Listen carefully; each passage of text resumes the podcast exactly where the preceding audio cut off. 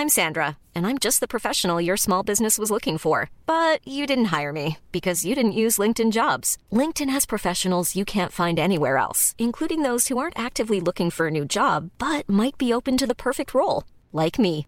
In a given month, over 70% of LinkedIn users don't visit other leading job sites. So if you're not looking on LinkedIn, you'll miss out on great candidates like Sandra. Start hiring professionals like a professional. Post your free job on linkedin.com/people today. Las claves del mundo. El contexto internacional en Podcast OM.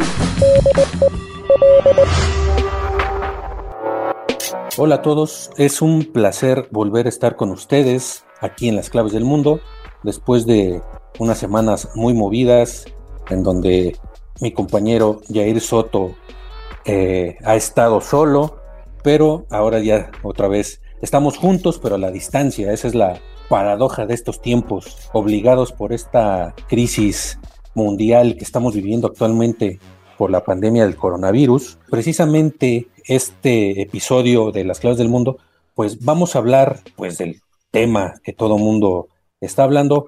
Primero queremos agradecer a toda la gente que nos escucha amablemente cada semana. Queremos agradecerles mucho por eh, escuchar nuestro podcast. Si ustedes están pues pendientes de estos episodios, hemos estado últimamente hablando entre cuestiones de teorías de la conspiración, pero también de este tema del coronavirus y de cómo está afectando cada vez más la vida de todas las personas. Es ya por demás decir que estamos viviendo un momento histórico a nivel mundial porque este virus no ha respetado naciones, no respeta condición social, nos afecta a todos por igual, estamos en un momento de shock, es muy extraño porque vivimos un momento de miedo, de pánico mundial, con todo este coronavirus es muy poco letal a comparación de otras pandemias que hemos vivido en la historia, como por ejemplo la pandemia española que mató a más de 50 millones de personas. Y en plena Primera Guerra Mundial ahorita no estamos en guerra, prácticamente no hay enemigos, eh, por lo menos no declarados a nivel mundial. Sin embargo, pues se habla de guerra, hay miedo, hay psicosis. Se podría decir que estamos viviendo como en una ruleta rusa porque si bien, repito, es baja la letalidad, pues no sabemos a quién le puede tocar, ¿no? Entonces, creo que eso es también parte de lo que está provocando esta, psicosis. Entonces vamos a tratar de dilucidar el presente, qué es lo que está pasando a nivel mundial a la luz de ciertos intelectuales muy importantes que han estado hablando últimamente sobre el tema. Eh, queremos pues también ver un poco hacia adelante qué es lo que se vislumbra para el mundo del mañana cuando esta pandemia termine. ¿Qué va a pasar con el mundo? ¿Vamos a seguir igual? ¿Vamos a cambiar? Esto es el inicio de un cambio histórico. Eh, es el fin del capitalismo, no sé, estas preguntas hacen todos estos intelectuales. ¿Cómo estás, Jair? Buenas tardes. Hola, Víctor, un placer tenerte de vuelta, bueno, a la distancia, pero aquí estamos una vez más. Bien lo dices, Víctor, estamos en, un gran paradigma, el futuro va a ser una constante, el coronavirus que va a marcar la tendencia de lo que pueda estar pasando en el mundo social, políticamente y en varios eh, aspectos más. AFP, 11 de abril 2020. La Organización Mundial de la Salud alertó sobre los peligros de un levantamiento rápido del confinamiento y mostró preocupación por el número de trabajadores sanitarios que están infectados con COVID-19 en el mundo. Estamos particularmente preocupados por el gran número de infecciones reportadas entre los trabajadores de la salud. En algunos países hay reportes de un 10% de trabajadores de la salud infectados. Es una amenaza alarmante. Cuando los trabajadores de la salud están en riesgo, todos estamos en riesgo. Estados Unidos empieza a decaer y China empieza a ir a la alza.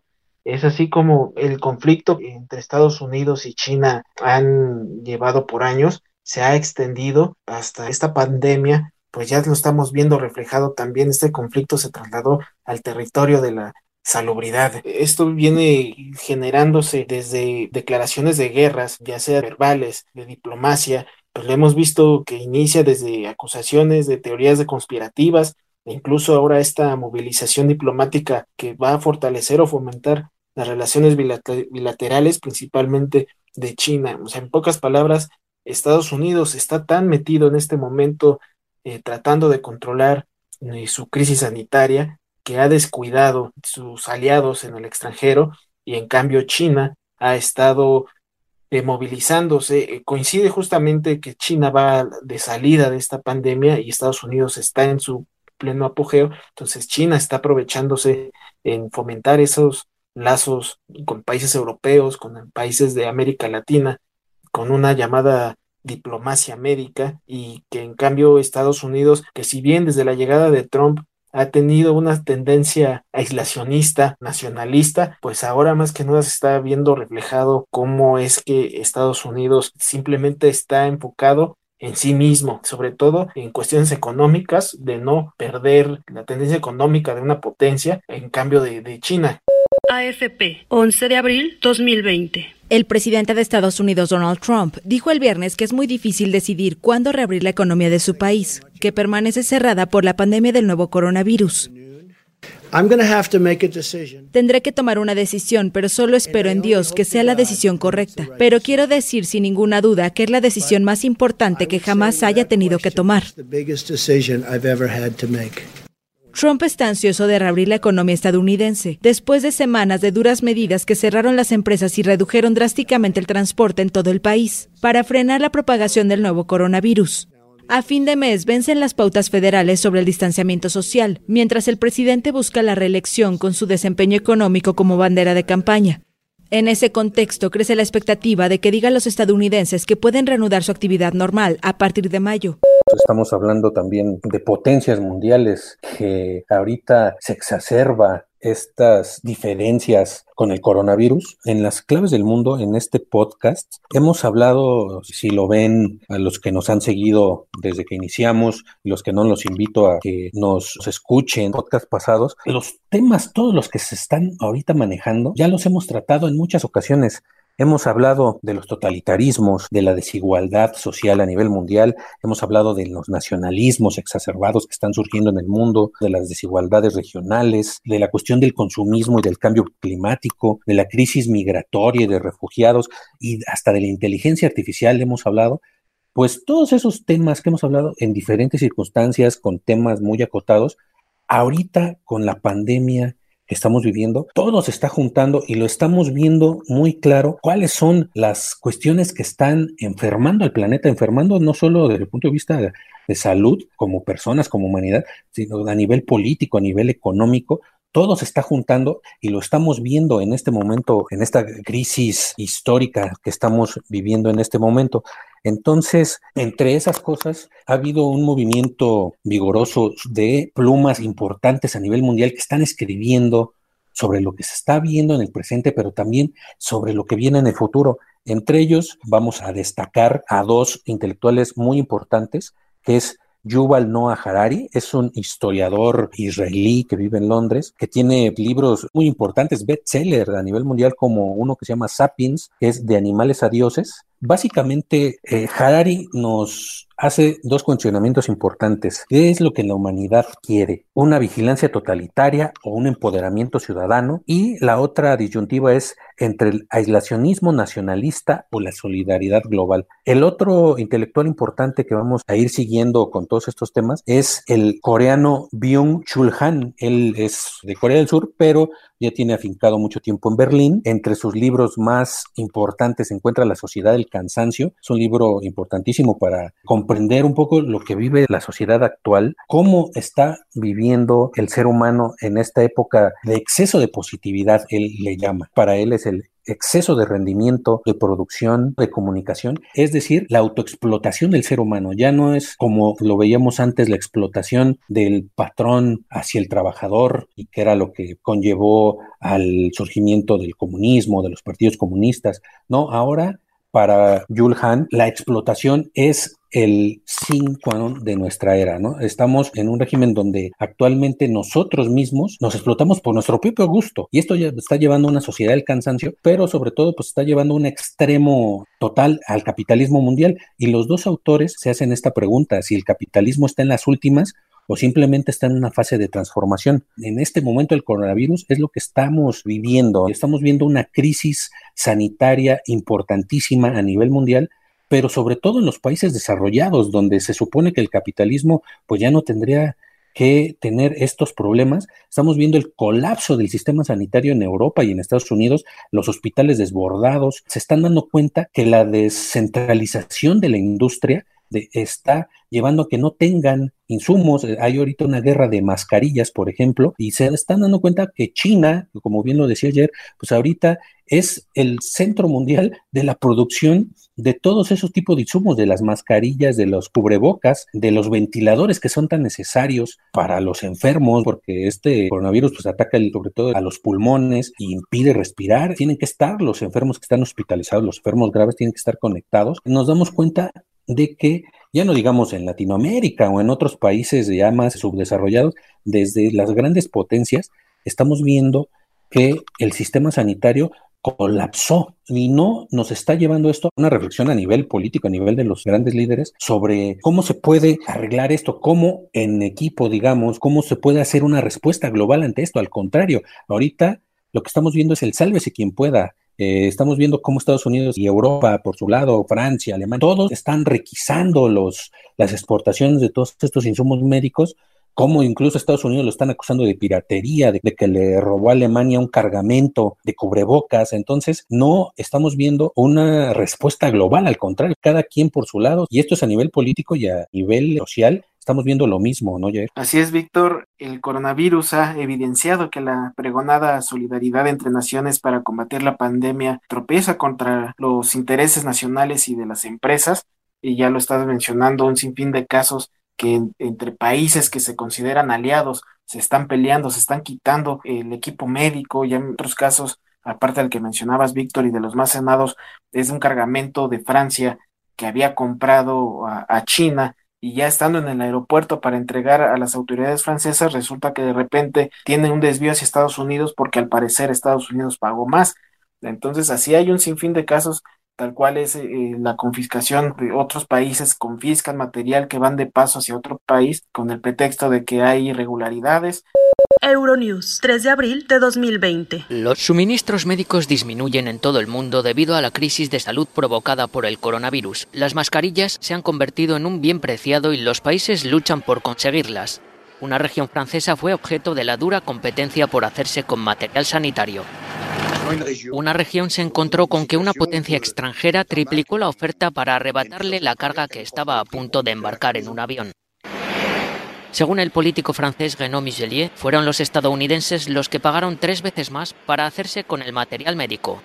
Y asimismo esto también está derivando en una de las cuestiones que también afecta esta política médica china. Antes que nada, respecto a la producción de, tantos equipo médico de China, me gustaría citar a una de nuestras colaboradoras en estas columnas de análisis del Sol de México, Aribel Contreras Suárez, que muy acertadamente nos menciona que China eh, saldrá fortalecida, ya que mientras su economía estuvo estancada y dejaron a un lado la producción de mercancías por más de tres meses. Ahora son ellos quienes están fabricando a toda velocidad pues gran parte del material y equipo que se necesita para controlar la pandemia y es hora que este China está produciendo y exporta para no solamente donarlo sino también para compartir este conocimiento que lo ha llevado a que se esté declarando prácticamente el fin del virus en China. Y es por eso que también ha dado un gran número de equipo médico y de esta manera ha despertado uno de, los, de las grandes polémicas que es la misma exigencia de que se está pidiendo equipo, pues ha llegado una sobreproducción y también laboratorios, la industria que produce este material esté mandando a todos lados sin, sin respetar los controles sanitarios internacionales.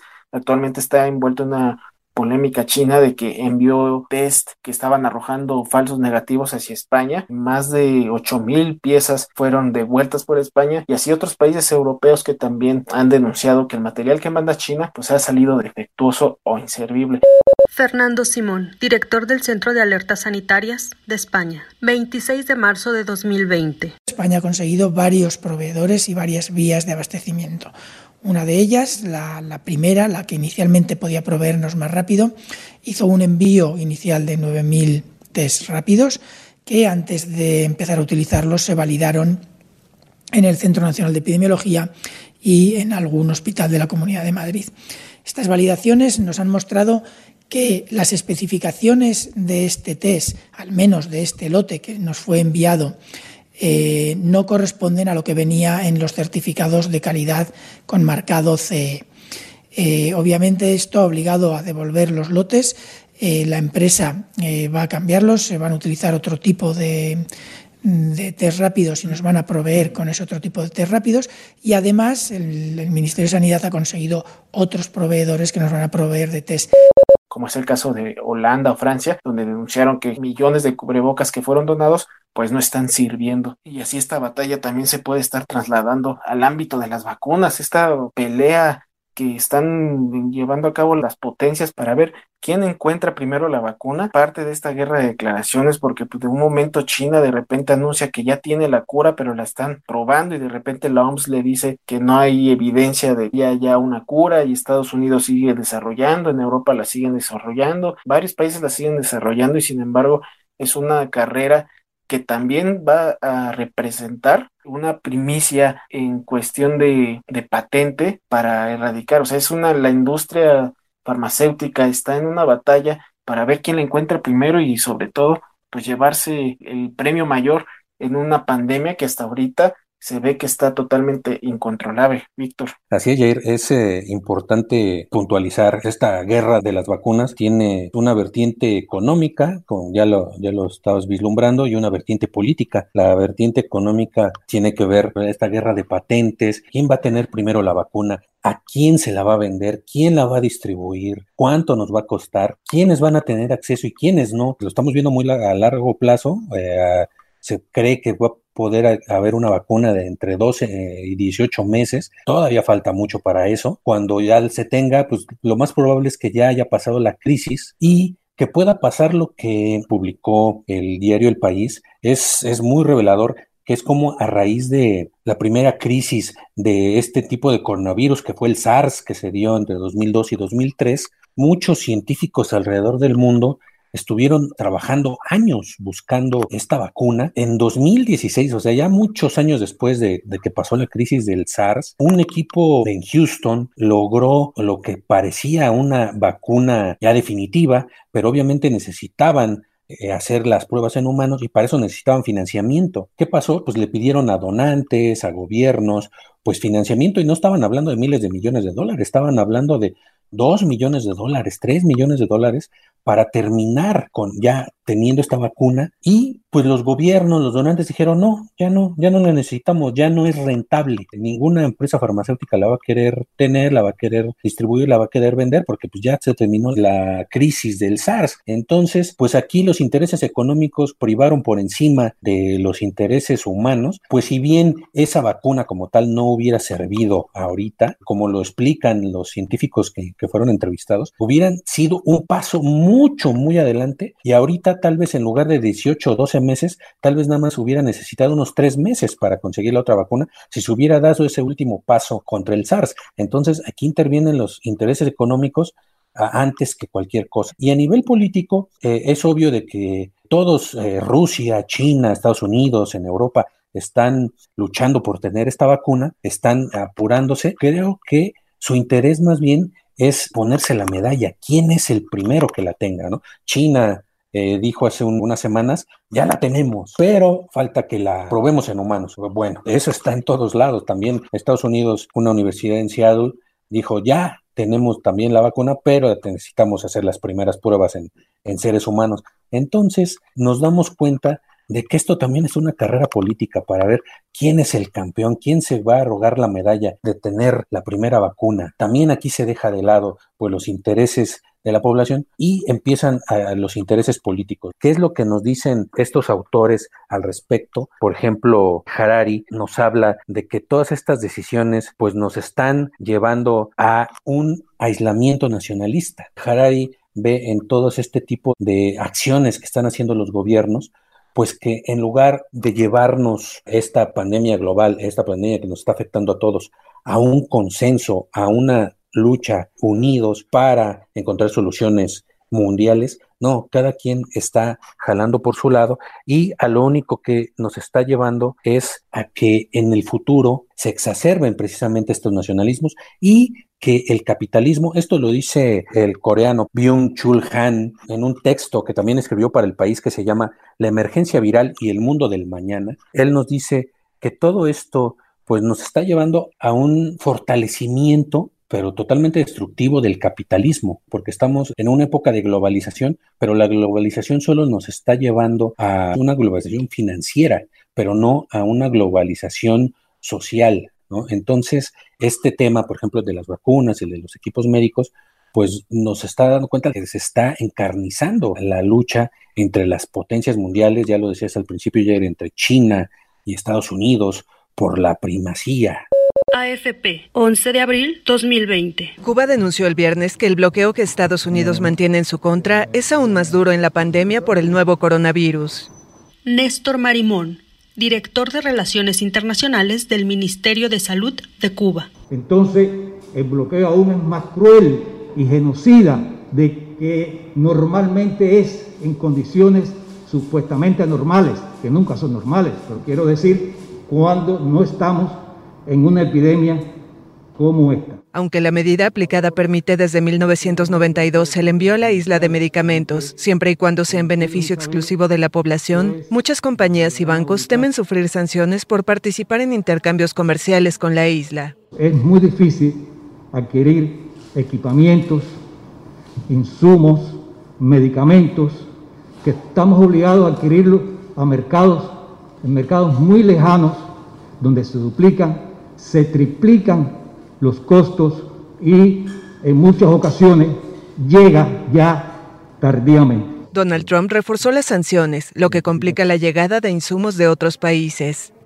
En una isla afectada por la escasez recurrente de alimentos y medicinas, la ONG Oxfam reclamó recientemente el levantamiento del embargo, al igual que ocho organizaciones favorables a la apertura a Cuba nos lleva a otro de los importantes temas que mencionan estos autores. Tienen diferentes fechas en que publicaron sus escritos. Eh, más o menos sus preocupaciones son las mismas. Nos lleva a un vacío de poder, es lo que nos dicen, donde la potencia mundial que era en Estados Unidos ya no es un referente ético, eh, si es que alguna vez lo fue, alguna vez lo fue con sus asegúnes, dejando de lado su pasado, digamos, imperialista de intervenciones, tenía una autoridad moral tenía una forma de unir a los países alrededor suyo, pues ahora, como bien decías, Jair, ya ni siquiera a sus aliados respeta. También fue acusado Estados Unidos de intentar comprarle la vacuna en exclusiva, por ejemplo, a un laboratorio alemán que ya tiene muy avanzado también sus investigaciones sobre una vacuna sobre el nuevo coronavirus, se acusó al gobierno de Donald Trump de intentarle comprarla para tenerlo ellos en exclusiva. Ya no es de tener una vacuna para todos, ¿no? Ahí, y ahí la OMS también está brillando por su ausencia. La OMS ahorita nada más parece que se está dedicando a la contabilización de muertos, pero realmente no está haciendo nada por crear una estrategia global, por ejemplo, de vacunación mundial. Ya se hizo en el pasado contra la polio y se desapareció la polio. Sí se pudo hacer. Ahorita no se vislumbra por donde haya una unidad internacional para combatir la pandemia. Así es, Víctor, bien lo mencionas y Donald Trump actualmente eh, pues, mucha gente le entrega su confianza al presidente de Estados Unidos, retomando un poco lo de que el mundo se está quedando sin líderes para afrontar la pandemia, que hay que reconocer, la gente ahorita en quien está confiando pues es en los expertos científicos, ya que pues, los líderes políticos están socavando esa confianza en la ciencia, tal es el caso de en un principio Donald Trump y en la actualidad a Jair Bolsonaro, que cuestionaron la enfermedad y la calificaron como una simple gripita y que sin embargo solamente se han enfocado en proteger a la economía del país y dándole la espalda a lo que pueda estar sucediendo con la sociedad y mejor miembros del gabinete en el caso de Brasil o miembros científicos en el caso de Estados Unidos, son los que están tomando la batuta. Bueno, en Estados Unidos también los gobiernos locales, como la ciudad de Nueva York, que ellos mismos están tomando sus propias decisiones porque realmente un ejecutivo no está tomándose en serio un problema tan grave que estamos viviendo del coronavirus y es por eso que la, la, gente empieza a perder la confianza en estos líderes globales y realmente pues ya no hay en quien confiar que Estados Unidos está perdiendo una oportunidad de ser el gran líder después de las políticas de Trump muy nacionalistas, pues ahora Trump dejó esa oportunidad que está aprovechando muy bien China, entonces está renunciando a ser líder mundial y al obedecer estas políticas proteccionistas y dejando claro que pues Estados Unidos ya no tiene amigos reales, sino simples intereses y así lo está viendo con los europeos, un territorio que ya lo toma China para hacer eh, lazos diplomáticos tanto con europeos como América Latina, obviamente con México estamos viendo que está llegando eh, bastante material médico, respiradores, mascarillas, guantes. China se está poniendo las pilas, por así decirlo, en otros países donde no tenía presencia, ¿no? Actualmente, pues sí, hablamos de países tal vez de izquierda como México, Argentina, donde está metiéndose China, sus aliados históricos Venezuela, Cuba, pero también ya está ahí en Brasil, está en Perú, está en Ecuador, eh, le está ganando el terreno a Estados Unidos en estos momentos. Lo único que está tomando la batuta para ser líder, pues aparentemente hasta ahora es China. Lo que está haciendo esta pandemia, está exhibiendo como nunca todos los problemas que existen alrededor del mundo. CGTN en español, 10 de marzo.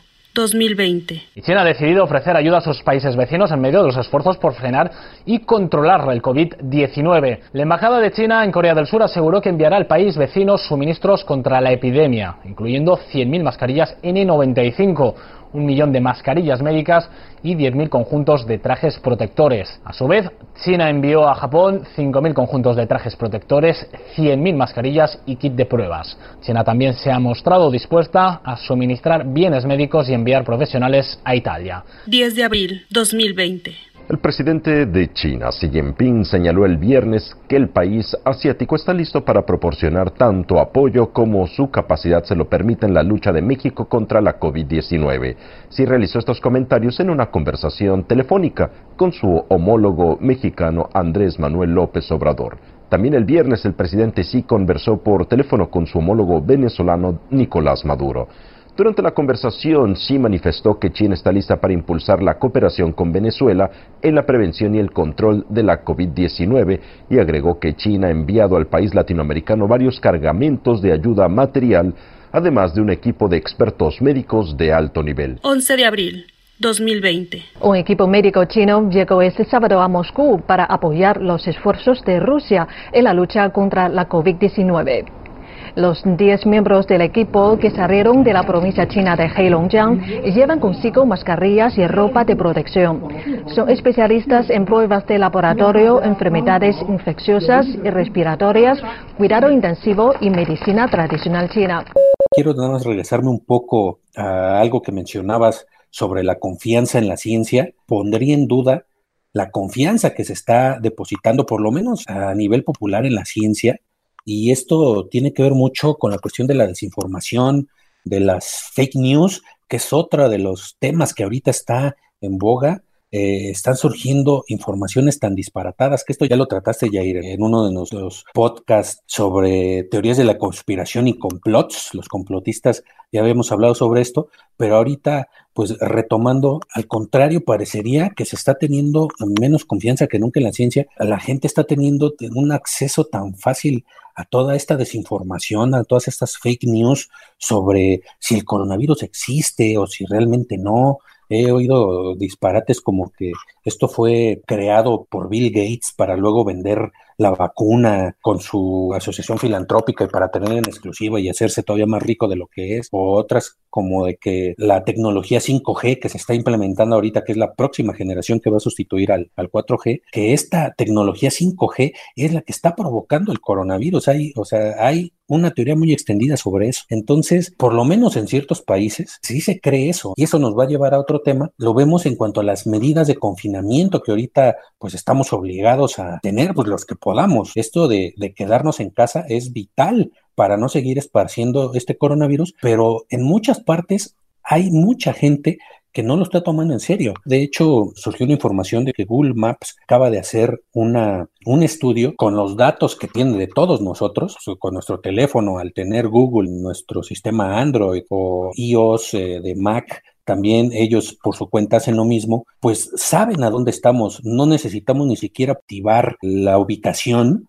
para que Google sepa por dónde vamos, qué hacemos, qué lugares visitamos, eso ya se sabe. Entonces hizo un estudio para ver a dónde ahorita en estos días de cuarentena y de confinamiento, a dónde va la gente, por dónde se mueve. El resultado fue, por ejemplo, en Europa sí se está siguiendo, el 85% de la gente está siguiendo el confinamiento. Entre los países que menos están siguiendo el confinamiento es México. México, solo el 32% de la gente está respetando el quedarse en su casa, el resguardarse, pues para no contagiarse y para no contagiar, para que no se siga elevando esta curva de contagios. Es importantísimo esto de, quedarse en casa. En México no se está respetando. Esto lo dice Google Maps, lo vio a monitorear los movimientos de la gente, de sus teléfonos, se da cuenta que pues, andan en la calle, andan de un lugar para otro y no se está respetando eso. Aquí estamos viendo estas contradicciones de la gente que, cree que esto no existe, ¿no? Incluso aquí en nuestro país, en esta ciudad, pues la mayoría de la gente, tal vez en las zonas céntricas vemos que sí hay cierto confinamiento, pero si nos vamos a la periferia o si nos vamos a, a, los barrios populares, están como si no existiera esta crisis. Está la gente en la calle, está comiendo en los lugares normalmente, obviamente pues mucha gente no está yendo a trabajar porque muchas empresas ya pararon. Esto nos da pauta a otros dos problemas que estamos viviendo, que es la próxima crisis mundial eh, económica, es lo que más le preocupa a la gente, y la otra, que es lo que le preocupa en particular a estos autores que estamos viendo, tanto a Harari como a Han, que es este sistema de control que se está implantando. Ellos lo ven como un sistema necesario, este sistema de control de la gente, pero también ven un gran peligro. Y aquí también hay otros autores importantes que también ven este peligro, que son Naomi Klein, la famosa autora de la doctrina del shock, y Slavoj Zizek, también es un filósofo eh, eslovaco muy importante, muy mediático, y otro filósofo italiano que se llama Giorgio Agamben, es también filósofo muy mediático. Todos ellos están alertando de la posibilidad de que entremos a un estado mundial de control a través de la tecnología y de la inteligencia artificial, de los peligros que estamos viendo actualmente. Ellos no dicen que esté mal confinarnos, aunque, por ejemplo, Harari y Han sí dicen que tal vez estamos exagerando en estas medidas de control que se podrían haber evitado si hubiera habido una respuesta global a la pandemia. Pero como cada quien está jalando por su lado, lo que más y lo que recomendó la OMS de entrada pues es confinamiento, ¿no? Quédense en su casa. También aquí estamos viendo en dónde está teniendo éxito, en dónde no está teniendo éxito. Por ejemplo, en Asia lo que ha tenido mucho éxito es el sistema de control pero a través de la tecnología, como está eh, prácticamente en China sobre todo, pero también en Corea del Sur, en Japón mismo, hay un sistema de vigilancia de la población muy, muy fuerte que no existe, por ejemplo, en Europa, que es más individualista, que son más celosos de sus datos personales, o por ejemplo, en Latinoamérica ya no se diga, aquí pues es, digamos que es un poco la anarquía en ese aspecto, pero también es un tema que ahorita está en boca de todos. En palabras de Harari, estamos entre un sistema de vigilancia totalitaria o un empoderamiento ciudadano, que es lo que él desearía que surgiera después de esta pandemia, pero pues no lo veo yo tan fácil. ¿Cómo, cómo, cómo ves, Jair?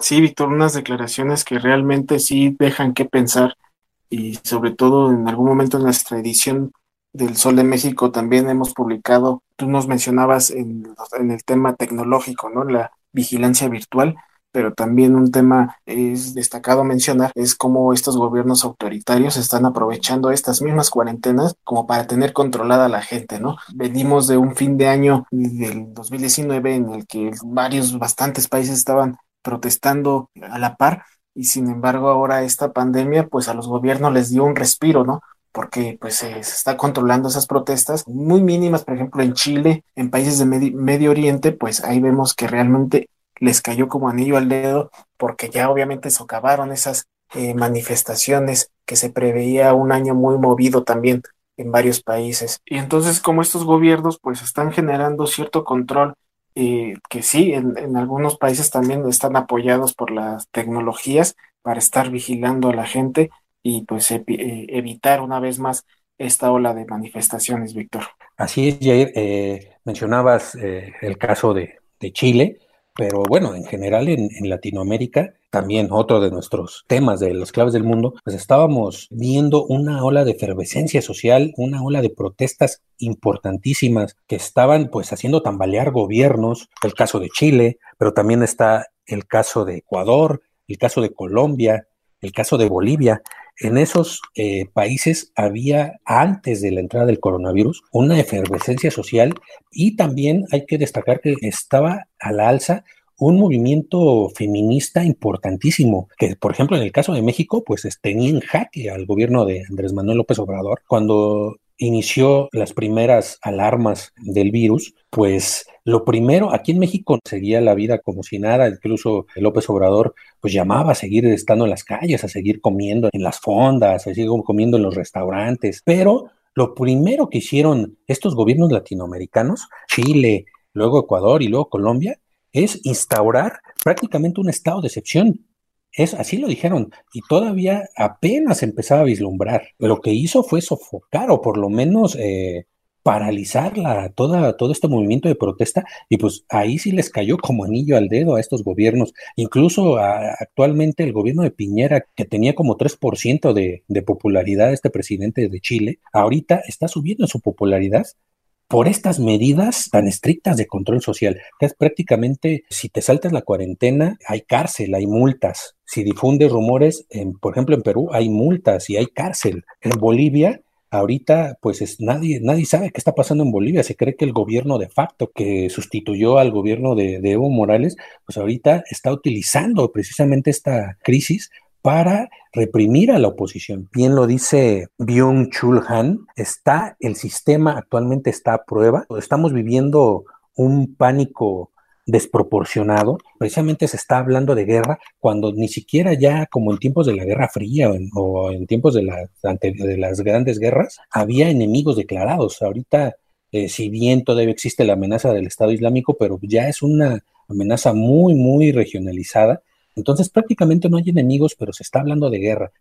el peligro que ven todos estos intelectuales es que terminemos en un estado de eh, control social, pero a través de la digitalización. ¿A qué se refiere esto? Por ejemplo, en, Asia, China es muy claro, hay cámaras en todas partes, su sociedad está totalmente controlada por la inteligencia artificial, saben a dónde van, saben sus gustos, saben lo que compran, saben si se pasan un alto, ¿no? En Taiwán tienen un registro muy bajo de casos y de muertos ahorita por el coronavirus y ellos se deben en gran parte a estos sistemas de control social digital. La gente está totalmente, sus bases de datos del gobierno, lo único que hicieron fue juntarlas con las bases de datos del, del sistema de salud de Taiwán. Entonces el sistema sanitario de Taiwán ya podía ver qué gente había viajado, a dónde, cuándo regresaron. Entonces ya tenían plenamente identificadas a las personas que que habían viajado, a, por ejemplo, a China, a Wuhan, donde inició el primer contagio de coronavirus. Esto sirvió para atenuar los contagios. Fue, digamos, este uso positivo de esta tecnología, pero en el, digamos, en el lado de negativo,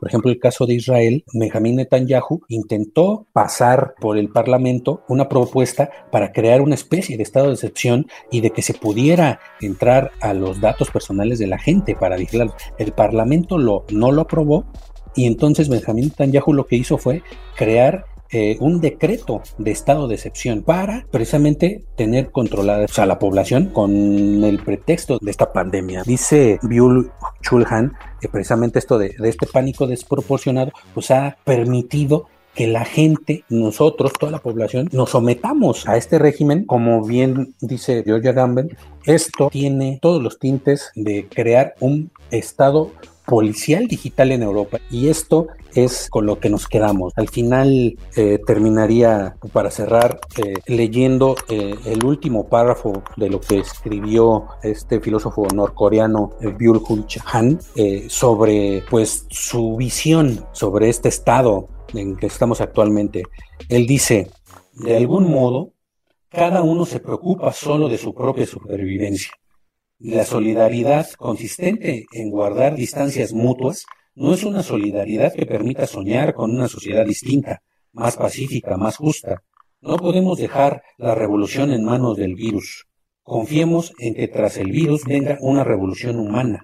Si somos nosotros, personas dotadas de razón, quienes tenemos que repensar y restringir radicalmente el capitalismo destructivo y también nuestra ilimitada y destructiva movilidad para salvarnos a nosotros, para salvar el clima y nuestro bello planeta. Digamos, aquí se redondea un poco las preocupaciones de todos estos intelectuales que están pues buscando respuestas para qué va a pasar después de, de, que pase esta pandemia. Te agradezco mucho, Víctor, una vez más que hayas estado aquí conmigo compartiendo la mesa. Agradecemos también la producción de Mitzi Hernández, que a la distancia también estamos trabajando para que usted pueda seguir escuchando la información más relevante sobre lo que está pasando en el mundo. Por eso nosotros los invitamos a que nos sigan en todas las plataformas de podcast como Spotify, Google Podcast, Apple Podcast, ahí búsquenos como las claves del mundo. Abrimos nuestros canales de comunicación para dudas, sugerencias en nuestra cuenta de Twitter arroba podcast om y en nuestra cuenta de correo podcast arroba om.com.mx. Ahí esperamos todas sus sugerencias. Eh, Víctor, muchas gracias. Muchas gracias, Jair. Gracias a, a todos. Eh, cuídense mucho y cuidémonos todos. Este es un podcast de la Organización Editorial Mexicana, grabado en los estudios de ABC Radio en la Ciudad de México. Would you like to look five years younger? In a clinical study, people that had volume added with Juvederm Voluma XC in the cheeks perceived themselves as looking five years younger at six months after treatment. Look younger, feel like you. Add volume for lift and contour in the cheeks with Juvederm Voluma XC. Reverse signs of aging by adding volume to smooth laugh lines with Juvederm Volure XC. For important safety information and to find a licensed specialist, visit juvederm.com. That's J U V E D E R M.com. Not for people with severe allergic reactions, allergies to lidocaine, or the proteins used in Juvederm. Common side effects include injection site redness, swelling, pain, tenderness, firmness, lumps, bumps, bruising, discoloration, or itching. There's a risk of unintentional injection into a blood vessel, which can cause vision abnormalities, blindness, stroke, temporary scabs, or scarring. Talk to a licensed specialist to find out if it's right for you.